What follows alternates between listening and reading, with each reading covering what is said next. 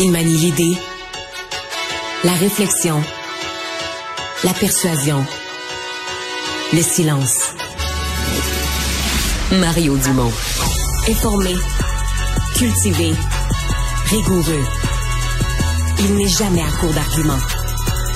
Mario Dumont. Pour savoir et comprendre. Bienvenue à Cube Radio. On vous parle du congrès de Pierre Poilievre, du congrès du Parti conservateur du Canada.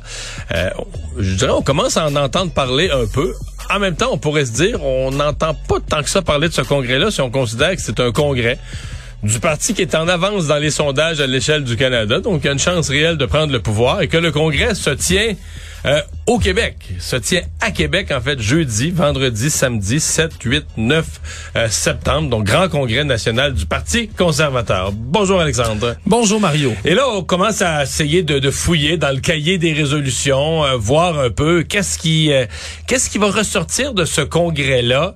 Est-ce que le message va être sous contrôle pour Pierre Poilievre? Est-ce que certaines... Parce que des fois, on, on voit des congrès déraper parce que les, les résolutions amenées par les membres sur les priorités des membres viennent faire faire déraper les thèmes euh, principaux.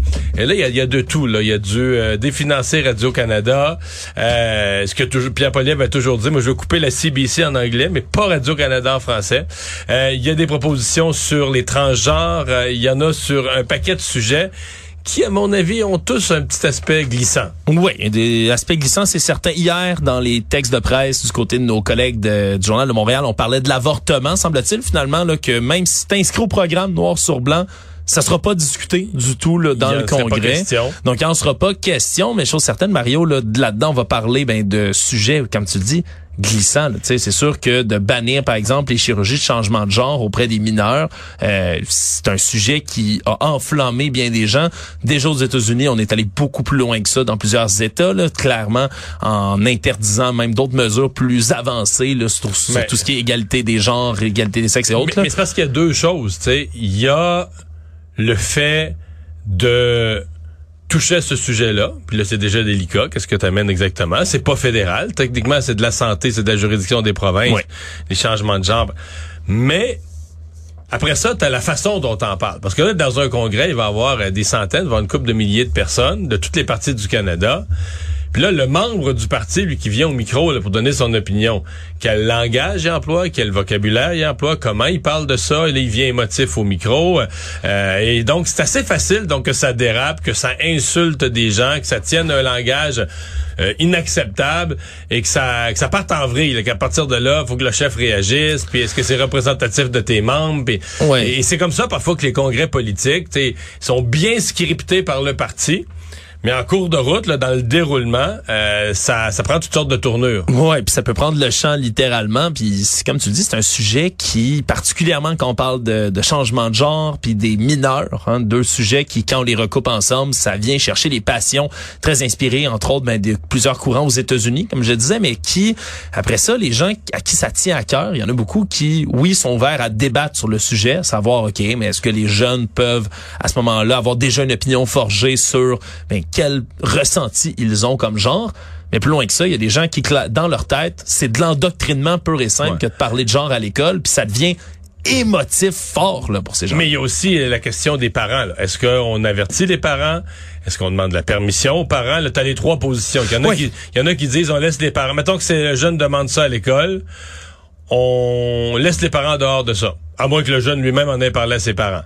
Euh, il y en a qui disent ben on informe les parents mais ils n'ont pas de droit de regard, ils n'ont pas le droit de dire non. Ouais. Puis il y en a qui disent, ben non, non, non, si t'es pour changer, mettons que le jeune, tu l'appelleras plus il, c'est un petit gars, tu vas l'appeler elle dorénavant parce qu'il le demande, ben ça te prend le consentement des parents. Les trois positions existent. Et euh, je regarde dans, les sondages, là, c'est la position centrale, surtout au Québec, qui va chercher une vaste majorité. C'est que les gens disent, on peut pas donner le droit de vie ou de mort si des parents s'entêtent ou si des parents respectent pas la, la, volonté de leur jeune. On peut pas leur donner euh, le pouvoir à un jeune qui a 14, 15, 16 ans.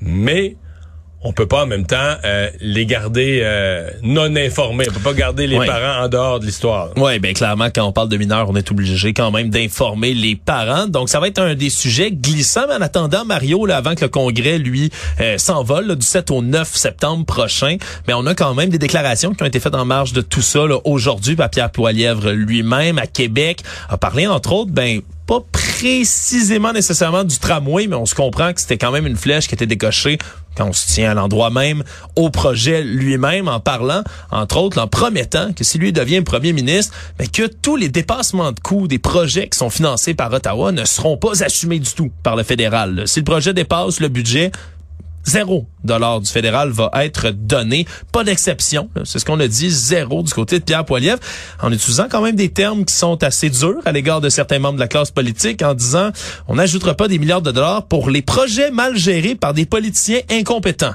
Voilà, ça, ça donne le ton quand même. Ouais, mais c'est c'est sûr que ça va faire paniquer beaucoup de villes à travers le Canada. le tramway Québec peut ben, c'est ça. des projets. Québec déjà, Ottawa c'est quasiment, la, ouais, quasiment la norme, le dépassement de coûts.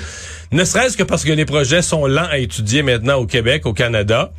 Donc, entre le moment où tu établis un projet, puis le moment où tu le réalises, mais là, tu as l'inflation sur les matériaux. Là, je mets de côté même les mauvaises estimations, les scénarios trop optimistes.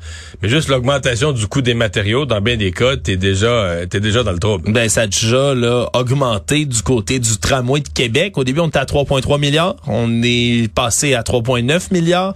Maintenant, on attend l'évaluation complète, mais le maire Bruno Marchand à Québec a déjà dit que ça allait dépasser le 4 milliards, ça c'est certain. Puis Ottawa investit 40% quand même là, de la facture du projet.